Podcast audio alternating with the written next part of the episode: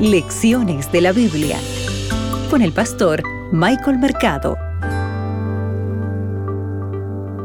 Bienvenido a tu programa Lecciones de la Biblia.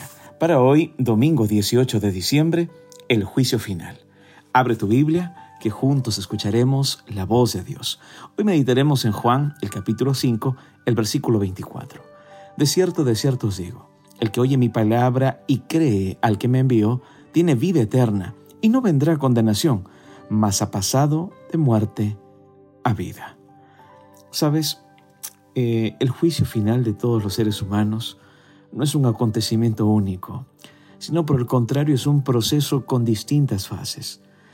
Cuando vamos a la palabra de Dios, encontramos ahí un estudio detallado acerca del juicio final. La primera fase, sabes, es el juicio investigador en el cielo durante el tiempo del fin en el que se juzgará a todos aquellos que resucitarán en la primera resurrección. ¿Lo notas?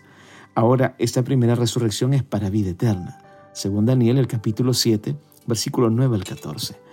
Ahora, tenemos también que tener en cuenta que la segunda fase del proceso del juicio final es el juicio de mil años en el cielo a Satanás, sus ángeles y todos los impíos que resucitarán en la segunda resurrección para recibir el castigo de la segunda muerte. Tú puedes leer esto en Apocalipsis, el capítulo 20, versículo 4 al 6, o Primera de Corintios 6, 2 y 3. Pero mira, cuando leemos Juan el capítulo 5, el versículo 24, aquí aparece una, una expresión que menciona y dice, y no vendrá condenación. ¿Correcto? Esto significa que los que están en Cristo no van a ser condenados en el juicio o no serán condenados en el juicio.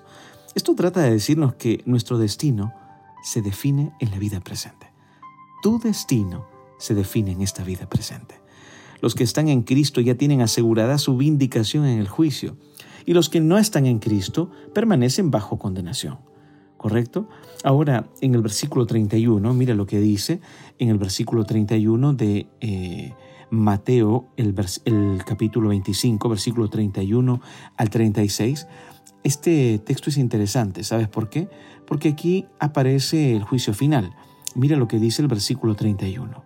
Pero cuando el Hijo del Hombre venga en su gloria y todos los ángeles con él, entonces se sentará en el trono de su gloria. Versículo 32. Y serán reunidas delante de él todas las naciones, y separará a unos de otros, como el pastor separa a las ovejas de los cabritos. Y pondrá, dice el versículo 33, las ovejas en su derecha y los cabritos a su izquierda. ¿Sabes? Tenemos que tomar en cuenta esto. Mientras reflexionamos sobre el juicio, debemos recordar que somos salvos por la gracia, que somos justificados por la fe y que somos juzgados por las obras. La base del proceso judicial es la ley moral de Cristo, la ley moral de Dios. Y esta está resumida, ¿verdad?, en los diez mandamientos. Nuestras obras son las evidencias externas de la autenticidad de nuestra experiencia salvífica y en consecuencia los elementos para valorar durante el juicio. Tú tienes que tomar en cuenta algo importante. No hay ningún decreto arbitrario de Dios que elija a unos para salvación y tal vez a otros para perdición. Eso no acontece, eso no es bíblico. Cada uno es moralmente responsable por su propio destino. Has escuchado bien, tú eres responsable por tu propio destino. Cristo te ofrece la salvación, pero tú tienes que tomar la decisión. El juicio no es el momento en que Dios decide aceptarnos o rechazarnos. El juicio no es el momento cuando Dios decide aceptarte o rechazarte, sino el momento en que Dios pone punto final a tu decisión si lo has aceptado o no. Una elección que se manifiesta en tus obras, en mis obras. Yo te hago una pregunta. ¿Cuál será tu decisión? ¿Aceptas hoy a Cristo?